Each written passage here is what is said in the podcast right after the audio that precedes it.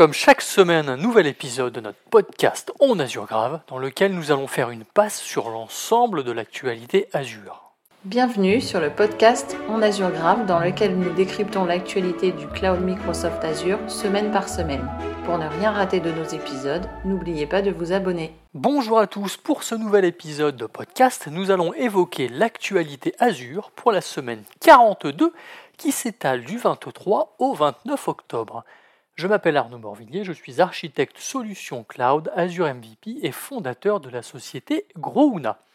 Au menu de cet épisode, quatre sujets. Nous allons débuter avec les nouveautés de la semaine, euh, ensuite les annonces en GA, les annonces en preview et nous terminerons par les annonces en décommission. Petit rappel comme d'habitude, tout ce que nous allons aborder aujourd'hui est disponible sur les différents sites de Microsoft. Alors commençons par un sujet qui n'est pas une nouveauté, mais qui est passionnant et qui attise la curiosité de tous. Je vais parler d'intelligence artificielle. Tous les jours, on voit, on entend parler d'IA, qui est d'ailleurs à la portée de tous pour générer différents types de contenus, comme des images, des portraits, des paysages, des scènes de science-fiction. Pour ma part, d'ailleurs, il y a quelques semaines, j'ai réalisé un petit post sur LinkedIn euh, évoquant l'achat pour un milliard de dollars de licence Microsoft 365 euh, de la part d'Amazon et je m'étais servi d'une solution d'IA pour générer une image dans laquelle on voyait Jeff Bezos, euh, patron de Amazon, et Satya Nadella, patron de Microsoft, accoudés à un bar, une bière à la main. On peut évidemment générer des contenus comme des vidéos, des clips musicaux, des publicités, même des films, du texte, avec des poèmes, des histoires, des articles, mais aussi de la musique, des chansons, des compositions. Il y a quelques semaines, une chanson avait été sélectionnée pour participer aux Grammy Awards. Finalement, elle n'y sera pas. Cela démontre en tout cas la puissance de l'intelligence artificielle. Évidemment, les sujets que je viens d'évoquer sont presque à la portée de tout le monde. Mais vous êtes-vous déjà demandé par où commencer pour développer une application basée sur de l'intelligence artificielle? Voici quelques pistes. Déjà, choisir le bon modèle. Il existe de nombreux modèles d'IA disponibles, chacun avec ses propres avantages et inconvénients. Il est important de choisir le modèle adapté à la tâche à accomplir. Si vous souhaitez créer des images, choisissez un modèle d'IA générative pour l'imagerie. Si vous souhaitez créer du texte, choisissez un modèle d'IA pour le langage naturel, etc. Ensuite, il y a la préparation des données. Les modèles d'IA générative nécessitent des données d'entraînement de qualité et représentatives de la tâche que vous devez réaliser. En effet, si vous souhaitez créer une application qui prédise le prix de l'essence, il ne sert à rien d'inclure dans les données le prix des crayons de couleur, par exemple. Il est important de préparer ces données correctement pour obtenir des résultats optimaux. Ensuite, un bon prompt. Le prompt est une instruction donnée au modèle d'IA, c'est celui au travers duquel vous allez communiquer avec votre modèle. Il est important de créer un prompt clair, précis et suffisamment détaillé pour obtenir le résultat souhaité. Et enfin, l'évaluation des résultats il est important d'évaluer les résultats de l'intelligence artificielle pour s'assurer qu'ils sont conformes aux attentes euh, sur une base de différents critères que vous aurez définis en amont. Pour résumer, il est donc important d'avoir un cheminement précis afin que votre application soit d'une part fonctionnelle, en fonction de ce que vous souhaitez faire, mais aussi suffisamment utile afin qu'elle soit adoptée par le plus grand nombre. Passons au sujet suivant, Microsoft Security Copilot.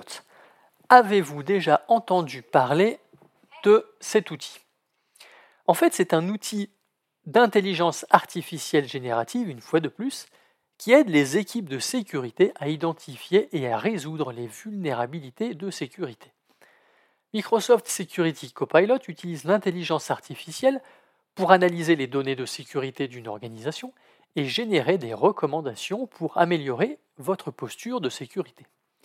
L'outil peut être utilisé pour identifier des vulnérabilités connues ou inconnues, générer des plans de remédiation ou encore suivre l'état de votre sécurité. En fait, l'idée est d'augmenter la rapidité mais aussi l'efficacité des équipes sécurité opérationnelles. Pour rappel, environ 1287 attaques de mots de passe se produisent chaque seconde dans le monde et les outils et l'infrastructure ne suffisent pas à arrêter les différents attaquants.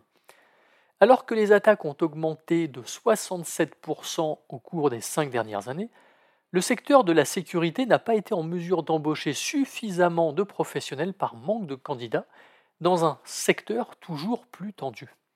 Et c'est là que Microsoft Security Copilot peut vous accompagner. Alors je ne parle pas de remplacer vos collaborateurs, mais de leur donner des moyens supplémentaires pour identifier les activités malveillantes. Il peut vous permettre de voir ce que vous ne voyez pas en corrélant et en résumant les données sur les attaques, en hiérarchisant les incidents et en recommandant le meilleur plan d'action pour remédier rapidement à diverses menaces en temps voulu. Il faut dire que Microsoft est plutôt bon dans le domaine de la sécurité, quoi qu'on en dise. Microsoft Security suit activement plus de 50 groupes de ransomware, plus de 250 organisations cybercriminelles d'État-nation et reçoit 65 000 milliards de signaux de menaces chaque jour. vous avez bien entendu, 65 000 milliards de signaux de menaces par jour. Microsoft bloque plus de 25 milliards de tentatives de vol de mots de passe par force brute chaque seconde et les plus de 8000 professionnels de la sécurité chez Microsoft analysent plus de signaux de sécurité que presque n'importe quelle autre entreprise dans le monde. Bref, n'hésitez pas à y jeter un œil, cela ne coûte pas grand-chose de se renseigner. Après ces quelques nouveautés, Passons aux annonces en JA et débutons avec le service Azure Functions où l'équipe produit nous offre deux nouveautés. La première concerne le mode de travail isolé pour .NET. En effet, l'équipe Azure Functions apporte des améliorations pour le démarrage à froid des functions. C'est très intéressant pour les applications qui sont sensibles au démarrage à froid, c'est-à-dire au temps nécessaire à une application pour être initialisée et démarrer son traitement. Pour pouvoir bénéficier de ces nouvelles performances, vous devez absolument utiliser les dernières versions des dépendances principales, ce qui peut nécessiter des modifications de quelques paramètres de configuration. La seconde nouveauté concerne toujours le mode de travail isolé avec le support d'un déclencheur Azure Service Bus au sein de vos Functions. Avec ce nouveau déclencheur Service Bus dans Azure Functions, vous allez pouvoir réagir aux messages dans une file d'attente ou une rubrique. Pour rappel, Azure Service Bus offre des fonctionnalités permettant de gérer l'état de transfert des messages via des actions de règlement telles que l'achèvement, le report et la mise en lettres mortes. Continuons avec le service AKS qui propose dorénavant la prise en charge au sein des nœuds AKS de vos propres clés de chiffrement pour les disques, Azure Disk. Par défaut, les données sont chiffrées avec des clés managées par Microsoft eh bien maintenant vous aurez le choix d'utiliser vos propres clés de chiffrement. C'est ce qu'on appelle le Bring Your Own Keys ou BYOK. Plusieurs annonces cette semaine concernent les bases de données.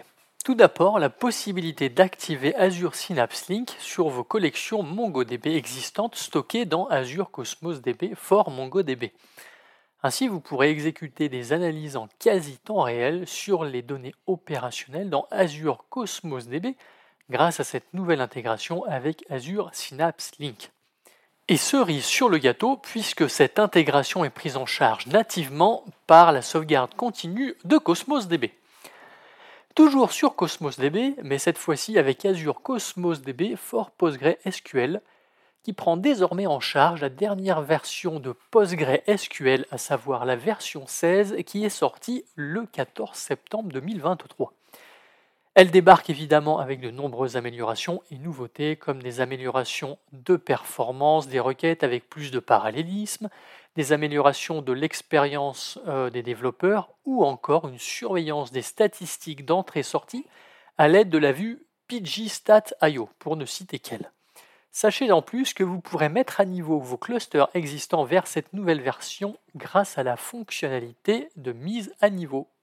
Pour continuer sur le sujet PostgreSQL, nous passons maintenant à Azure SQL Database for PostgreSQL Flexible Server, où l'équipe produit annonce la possibilité de choisir la mise à l'échelle automatique du stockage avec l'option AutoGrow. Cette option peut vous aider à garantir que votre serveur dispose toujours d'une capacité de stockage suffisante et qu'il ne passe pas en lecture seule, et surtout aucun impact sur vos charges de travail. Autre info concernant Azure Database for PostgreSQL, c'est la prise en charge des versions mineures de PostgreSQL 15.4 14.9, 13.12, 12.16 et 11.21. On a l'impression que je sors les numéros du loto. D'ailleurs, les mises à niveau vers ces versions mineures sont automatiquement effectuées dans le cadre de la maintenance planifiée mensuelle sans nécessité d'intervention de votre part. Oui, c'est une des raisons euh, de l'utilité, et oui, c'est l'avantage d'utiliser des services pass. Terminons les annonces en JA avec le service Azure Sphere qui annonce la sortie de son nouvel OS en version 23.10 sur le canal Retail Eval. Alors comme à chaque mise à disposition, vous aurez la possibilité de tester ce nouvel OS pour une période de 14 jours et vérifier que tout roule comme sur des roulettes au niveau de vos objets IoT. Si tout se passe bien, cette nouvelle version devrait être livrée en production vers le 8 novembre. Nous en avons terminé avec les annonces en JA. Passons à celles en preview et la première concerne le service AKS où l'équipe produit annonce la possibilité de désactiver le protocole SSH. Sachez que par défaut, le protocole SSH est activé lors du déploiement de vos nœuds. Eh bien, avec cette nouvelle fonctionnalité, euh, vous pourrez sécuriser votre cluster et ainsi réduire la surface d'attaque. L'équipe produit de Azure Cache for Redis propose maintenant la possibilité de réaliser un flush de vos données, c'est-à-dire de vider toutes les données de votre cache. Alors cela peut être pratique de réaliser cette opération avant les opérations de mise à l'échelle pour potentiellement réduire le temps requis pour la mise à l'échelle de votre cache. Ou alors euh, l'exécuter périodiquement sur vos caches de développement ou de test afin de contrôler l'utilisation de la mémoire sachez que euh, cette, nouvelle euh, fonctionnalité est disponible sur les différents niveaux de service Redis que sont basique, standard et premium. Autre nouveauté qui concerne Redis, c'est le choix du canal de mise à jour qui est utilisé pour mettre à jour vos instances Redis. Aujourd'hui, deux modèles sont disponibles, à savoir Preview et Stable. Le mode Preview permet d'installer les mises à jour assez rapidement après leur sortie, ce qui permet de pouvoir tester sur vos environnements hors production par exemple, alors que le mode stable reçoit les mises à jour plusieurs semaines après, ce qui est parfait pour vos environnements de production, car vous aurez eu le temps en amont de vérifier les impacts des mises à jour sur vos instances de non-production. Et comme l'annonce précédente, c'est disponible sur les niveaux de service basiques, standard et premium. Je viens d'apprendre que jusqu'à présent, le service Azure Site Recovery ne disposait d'aucune alerte par défaut de la part de Azure Monitor, ce qui est en train d'évoluer. Désormais, Azure Monitor propose plusieurs alertes pour les événements critiques, tels que l'état de santé de la réplication qui devient mauvais, les échecs de basculement ou encore l'expiration de l'agent. Donc, c'est plutôt une bonne chose. Nouvelle évolution au sein de Azure NetApp Files qui propose à son tour, à l'instar du Blob Storage, un niveau d'accès cool pour vos données. La fonctionnalité d'accès cool déplace les données froides, c'est-à-dire celles qui sont peu fréquemment consultées, de manière totalement transparente vers un compte de stockage Azure pour vous aider à réduire le coût de votre stockage. Le débit vers et depuis le volume reste le même pour le stockage standard activé avec un accès cool. Cependant, il peut y avoir une différence dans la latence d'accès aux données, car les blocs de données peuvent être hiérarchisés vers le compte de stockage Azure. Pour le moment, ce n'est disponible que dans une dizaine de régions, notamment North Europe et France centrale, pour les clients français. La dernière annonce en preview de cette semaine concerne le service Azure Static Web Apps. La dernière annonce en preview concerne le service Azure Static Web Apps. Un peu à la manière de ce qui est proposé sur App Service avec les slots, vous allez pouvoir répartir le trafic de votre ressource statique Web Apps sur plusieurs environnements et spécifier la quantité de trafic que chaque environnement doit recevoir.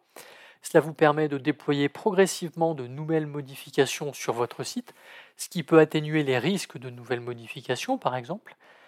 Sachez que la répartition du trafic peut également être utilisée pour mettre en œuvre des tests AB qui permettent une prise de décision basée sur les données et facilitent les optimisations. Eh bien, passons aux décommissions. Microsoft annonce la fin du support SQL Server 2014 le 9 juillet 2024. Alors vous avez encore quelques mois, mais commencez à y réfléchir et sachez qu'en migrant votre serveur dans Azure euh, sur une VM par exemple, vous pouvez bénéficier gratuitement des Extended Security Update, ESU, c'est-à-dire les mises à jour de sécurité étendues pour une période de 3 ans. Ou vous pouvez également envisager d'utiliser un service pass comme Azure SQL Database. Pour finir, parlons un peu d'argent avec les instances réservées et surtout la possibilité d'échange de réservation de calcul Azure qui est prolongée au moins jusqu'au 1er juillet 2024. Ainsi, si vous avez encore des euh, instances réservées euh, en mode compute, vous devriez être capable euh, de pouvoir échanger votre réservation une dernière fois avant cette date fatidique. C'est tout pour cette semaine. Merci une nouvelle fois de nous avoir suivis. N'hésitez pas à vous abonner et à partager. Pour ma part, je vous souhaite une excellente journée et vous donne rendez-vous la semaine prochaine.